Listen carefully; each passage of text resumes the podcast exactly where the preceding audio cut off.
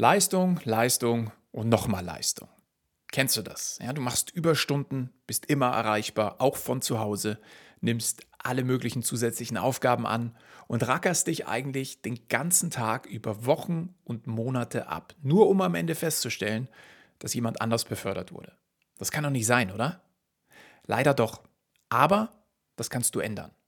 Die heutige Folge richtet sich an all diejenigen, die eigentlich immer Leistung im Job bringen, aber trotzdem nicht vorwärts kommen. Es gibt nämlich so einige Hindernisse, von denen du heute wahrscheinlich zum ersten Mal hören wirst, die dein Weiterkommen aktuell blockieren. Also los geht's.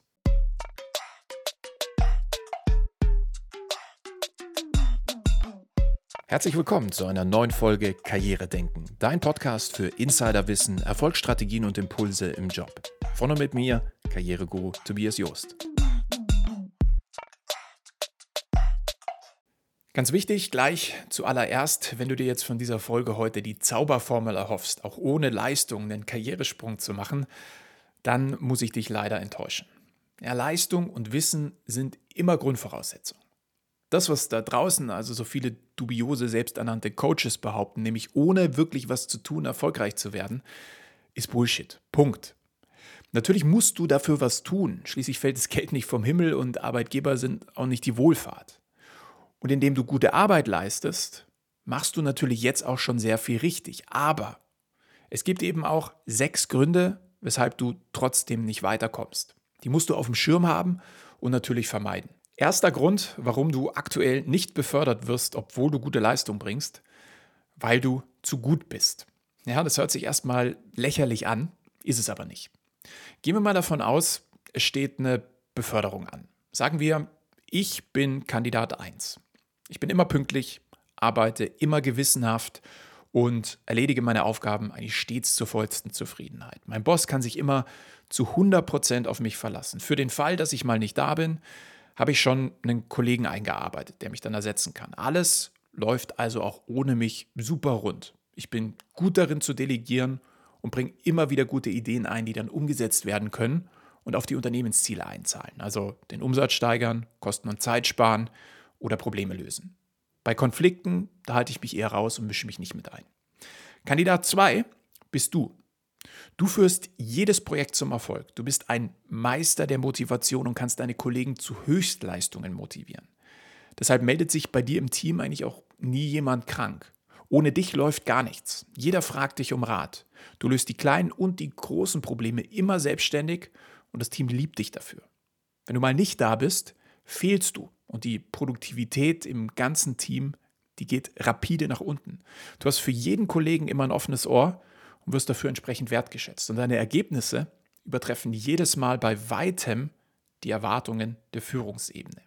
Jetzt die Frage, wer wird befördert? Die Antwort ist Kandidat 1. Also ich werde befördert und du guckst in die Röhre. Und die Begründung ist einfach. Die Führungsebene kann auf dich in dieser Position nicht verzichten. Heißt, wenn du aus deinem aktuellen Gefüge rausgerissen wirst und aufsteigst, hinterlässt du eine riesige Lücke, die nicht so leicht zu schließen ist. Das ganze Team, die Projekte, die Motivation der Mitarbeiter, die Reibungslosigkeit der Vorgänge, alles wäre auf einmal weg. Ich dagegen habe schon vorgesorgt und Kollegen eingearbeitet, die mich quasi mühelos ersetzen. Und das ist auch die Lösung des Problems. Wenn du zu den Leistungsträgern in deinem Unternehmen gehören willst, dann mach dir mal klar, was passiert, wenn du in eine andere Abteilung wechselst oder plötzlich eben nicht mehr zur Verfügung stehst. Also frag dich, wer wird deine Lücke auffüllen? Wenn es bei dir also um eine Beförderung geht, dann argumentiere auch damit, dass du bereits einen Kandidaten an der Stange hast, der auf deine Stelle nachrücken kann, der sich bereits in deinem Arbeitsbereich ganz gut auskennt und dich quasi ersetzen kann. Das macht es für die Führungsebene deutlich leichter, deinem Wunsch der Beförderung nachzukommen. Zweiter Grund, warum du trotz guter Leistungen aktuell noch nicht befördert wurdest. Deine Vorgesetzten haben überhaupt keine Ahnung davon, was deine Ambitionen sind. Also keinen blassen Schimmer. Ich erlebe das immer wieder. Menschen, die sich in ihrem Job abrackern wie nochmal was und wirklich alles richtig machen, aber bei Beförderungen nicht berücksichtigt werden. Und wenn ich da mal genau nachfrage, ist relativ schnell klar, dass der Wunsch nach einer Beförderung eigentlich noch gar nicht wirklich kommuniziert wurde.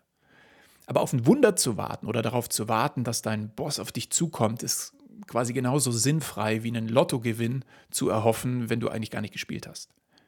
Bevor du jetzt aber losrennst, mach dir erstmal klar, was dein Boss überhaupt über dich weiß. Wie gut kennt deine Führungskraft deine Leistung, deinen Wert bzw. den Beitrag, den du jeden einzelnen Tag in das Unternehmen reinbringst? Da fängt nämlich schon das erste Problem an. Und das ist bereits Grund 3, warum du möglicherweise nicht befördert wirst. Stell dir mal vor, du bist gerade zur Führungskraft aufgestiegen und sollst jetzt zwei Kandidaten oder aus zwei Kandidaten eine Person befördern. Von Kandidat A weißt du ganz genau, was er leistet. Ja, dass er zum Beispiel immer pünktlich ist, sich in Meetings engagiert und sich auch mal freiwillig für Aufgaben meldet. Außerdem kennst du seinen Aufgabenbereich und weißt ziemlich genau, welche Learnings und Skills er aus Weiterbildungen, die er immer mal wieder macht, im Job einsetzt und was er besonders gut kann. Kandidat 2 kennst du eigentlich nur so ein bisschen vom Sehen. Du kennst seinen Vornamen und du weißt, dass er irgendwie im zweiten Stock arbeitet und bei Projektbesprechungen öfter mal mit im Meeting sitzt. Alles andere weißt du eigentlich nur aus seiner Personalakte. Wen wählst du also? Ist, glaube ich, eindeutig, oder? Wenn du deine Leistung nicht kommunizierst, ist es kein Wunder, wenn du nicht weiterkommst.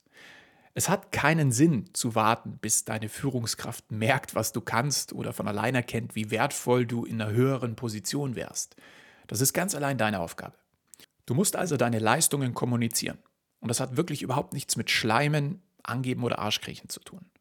Einfach mal am Ende einer jeden Woche eine kurze Mail an deine Führungskraft schreiben mit all den Fortschritten aus der vergangenen Woche. Fünf Stichpunkte, das reicht schon.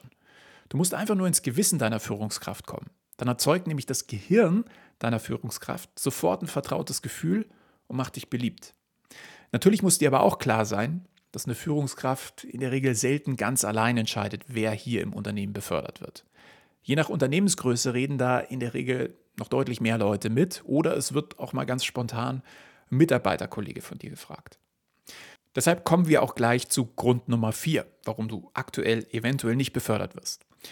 Du konzentrierst dich bei der Kommunikation deiner Leistung zu sehr auf deine Führungskraft. Im restlichen Unternehmen kennt dich aber sonst niemand. Außer deiner Führungskraft weiß also nicht wirklich jemand, was du den ganzen Tag so machst. Heißt, lange bevor du dich um eine Beförderung kümmerst, musst du sicherstellen, dass dich jeder, der relevant ist, kennt und weiß, wer du bist. Das fängt damit an, dass du jede Person, die du in deinem Unternehmen siehst, einfach erstmal genauer unter die Lupe nimmst. Wer ist die Person? Wie heißt sie? Welche Aufgabengebiete werden von ihr betreut und so weiter? Und dann machst du dich mit dieser Person einfach mal bekannt. Erstmal super banal, indem du recherchierst, wie sie heißen und dann statt einem einfachen Hallo auf dem Gang mit Namen begrüßen. Das wird erstmal für Verwunderung sorgen, also positive Verwunderung. Ja, die Leute werden sich fragen, woher kennt der jetzt meinen Namen? Im Umkehrschluss macht dich das aber interessant und du kannst davon ausgehen, dass man dadurch auch bald deinen Namen kennt. Einer der größten Fehler ist es wirklich, dich einfach nur auf die Führungskräfte zu fokussieren.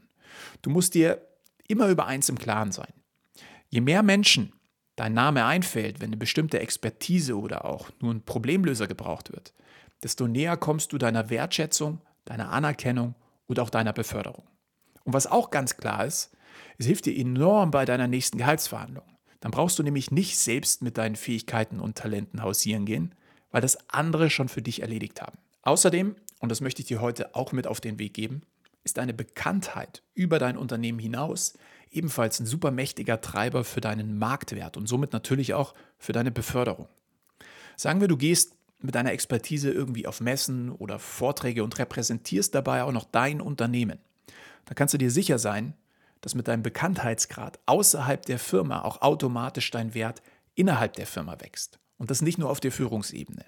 Es gibt wirklich so viele coole, einfache Möglichkeiten, wie du deinen Bekanntheitsgrad in wenigen Wochen steigern kannst. Stichwort Selbstvermarktung auf LinkedIn oder Xing. Das nützt dir allerdings alles nichts, wenn dich keiner mag. Also, wenn du unbeliebt bist. Und damit sind wir bei Grund Nummer 5, warum du möglicherweise aktuell noch nicht befördert wirst. Keine Führungskraft der Welt befördert nämlich einen Mitarbeiter, bei dem von vornherein klar ist, dass es aufgrund von mangelnder Beliebtheit Probleme geben wird. Und damit meine ich nicht, dass du dich bei allen lieb Kind machen sollst. Vielmehr geht es um die Anerkennung und den Respekt, den du anderen entgegenbringst und die dann im Umkehrschluss am Ende bereit sind, dich wohlwollend als Führungskraft anzuerkennen. Wenn das nämlich nicht der Fall ist, dann nützt dir im Zweifel eine Beförderung auch gar nichts. Wenn die Belegschaft nicht hinter dir steht und dich und deine Vorgehensweisen akzeptiert, bist du als Führungskraft quasi schon gescheitert. Beliebtheit ist übrigens nichts, was man einfach so in die Wiege gelegt bekommt, sondern eine Kunst, die man erlernen kann. Da kann ich dich schon mal beruhigen. Das erfordert einfach nur so ein bisschen emotionale Intelligenz. Ja, also zum Beispiel sich vom Tonfall, vom Sprechtempo, Mimik und Gestik der anderen Person anzupassen. Nennt sich übrigens Pacing, also das Verhalten des Gesprächspartners zu imitieren. Erfordert ein bisschen Übung, ist aber super mächtig. Oder einfach mal nur zuhören. Wir alle sind ja irgendwo Egoisten und hören uns selbst am liebsten selbst sprechen. Das macht dich aber nicht beliebt. Wenn du dagegen zuhörst und Fragen stellst, also die andere Person den Hauptgesprächspart hat, hinterlässt das Eindruck. Nur zuzuhören ist natürlich schwer, aber zwing dich einfach mal dazu. Das bewirkt wirklich Wunder. Also überleg mal kurz, was du bisher bei dir auf der Arbeit so für deine Beliebtheit tust. Oder vielleicht sollte ich besser fragen, ob du überhaupt etwas bewusst für deine Beliebtheit tust. Vielleicht sagst du dir jetzt, ja, klar bin ich beliebt, mein ganzes Team mag mich, dann frage ich aber weiter, warum mögen dich denn die anderen? Und jetzt sag bloß nicht, ja, einfach so oder weil ich montags immer Donuts mitbringe. Beliebtheit ist eigentlich ein Oberbegriff für einen unsichtbaren Raum um dich herum. Wenn du beliebt bist, halten sich Menschen nämlich gerne in deiner Nähe auf. Wenn Menschen deinen Rat suchen, wenn sie dir beim Grüßen in die Augen schauen, wenn sie dir gerne zuhören, wenn sie dir gerne mal einen Gefallen tun, wenn sie bei unterschiedlichen Meinungen nicht sofort die Stacheln aufstellen und in die äh, Defensive gehen. Das alles und viel mehr gehört zur Beliebtheit. Und das brauchst du nicht nur, um befördert zu werden, sondern auch, um die nächst höhere Position erfolgreich auszufüllen. Und jetzt noch Grund Nummer 6, warum du höchstwahrscheinlich nicht befördert wirst.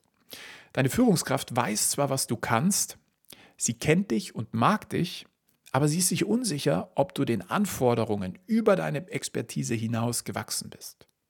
Der Grund ist, dass Führungskräfte eine sehr genaue Vorstellung davon haben, was dich in dieser Position erwarten wird.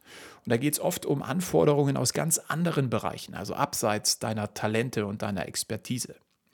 Sagen wir mal zum Beispiel, du bist immer pünktlich auf die Minute in der Arbeit. Deine Führungskraft die aktuell die Position besetzt, die du haben möchtest, ist aber zu diesem Zeitpunkt schon über eine Stunde da oder bleibt abends länger, um noch ein Gespräch mit Übersee zu führen. Die Führungsebene weiß, dass du eine Familie und Kinder hast. Also klar fragt sie sich, ob du bei Bedarf genauso flexibel bist wie die aktuelle Führungskraft. Und sie werden dich wahrscheinlich nicht direkt fragen, weil sie das ja eigentlich gar nicht dürfen und deine Antwort ja sowieso Ja sein wird, wenn du scharf auf die Beförderung bist. Schließlich willst du sie ja unbedingt haben. Oder sagen wir, deine Position beinhaltet auch ab und zu mal einen Vortrag außer Haus zu geben. Man weiß bereits, dass du interne Meetings immer grandios leitest, aber außer Haus, wer weiß, ob das da auch so gut funktioniert und die Kunden am Ende happy sind. Es gibt also unzählige Situationen, die die Führungsebene aktuell noch nicht wirklich einschätzen kann. Aber auch hier gibt es eine relativ einfache Lösung. Und zwar indem du die Person, die aktuell in der Position ist, die du gerne haben möchtest, einfach mal genau unter die Lupe nimmst genau analysierst und dann das Verhalten imitierst. Zeig unbewusst, aber direkt, dass du alle Voraussetzungen bereits jetzt schon mitbringst, um die Rolle auszufüllen. Geh zum Beispiel mit auf Vorträge und mach dich mal mit dem Ablauf, der Technik, den Themen und dem Umgang mit dem Publikum vertraut. Wenn deine Führungskraft dann mal krank ist oder nicht kann, dann kannst du einspringen und zeigen, was du drauf hast dann bleib auch mal länger, wenn es nötig ist. Und komm früher, wenn du weißt, dass irgendwas Wichtiges anliegt und deine aktuelle Führungskraft eben auch da sein wird. Und das bedeutet nicht, dass du Überstunden bis zum Umfallen schiebst, sondern nur, dass du dich flexibel beweist und deine Fähigkeit zeigst, sofort zu erkennen, wann unaufschiebbare Dinge erledigt werden müssen.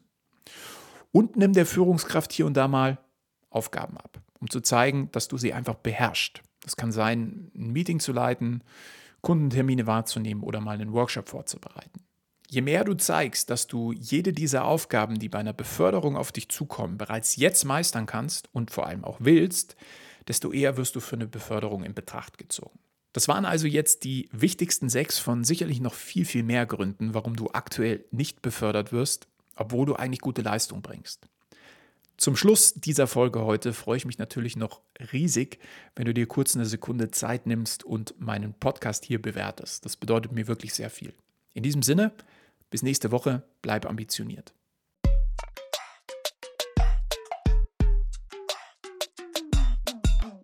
Das war Karrieredenken, dein Podcast für Insiderwissen, Erfolgsstrategien und Impulse im Job.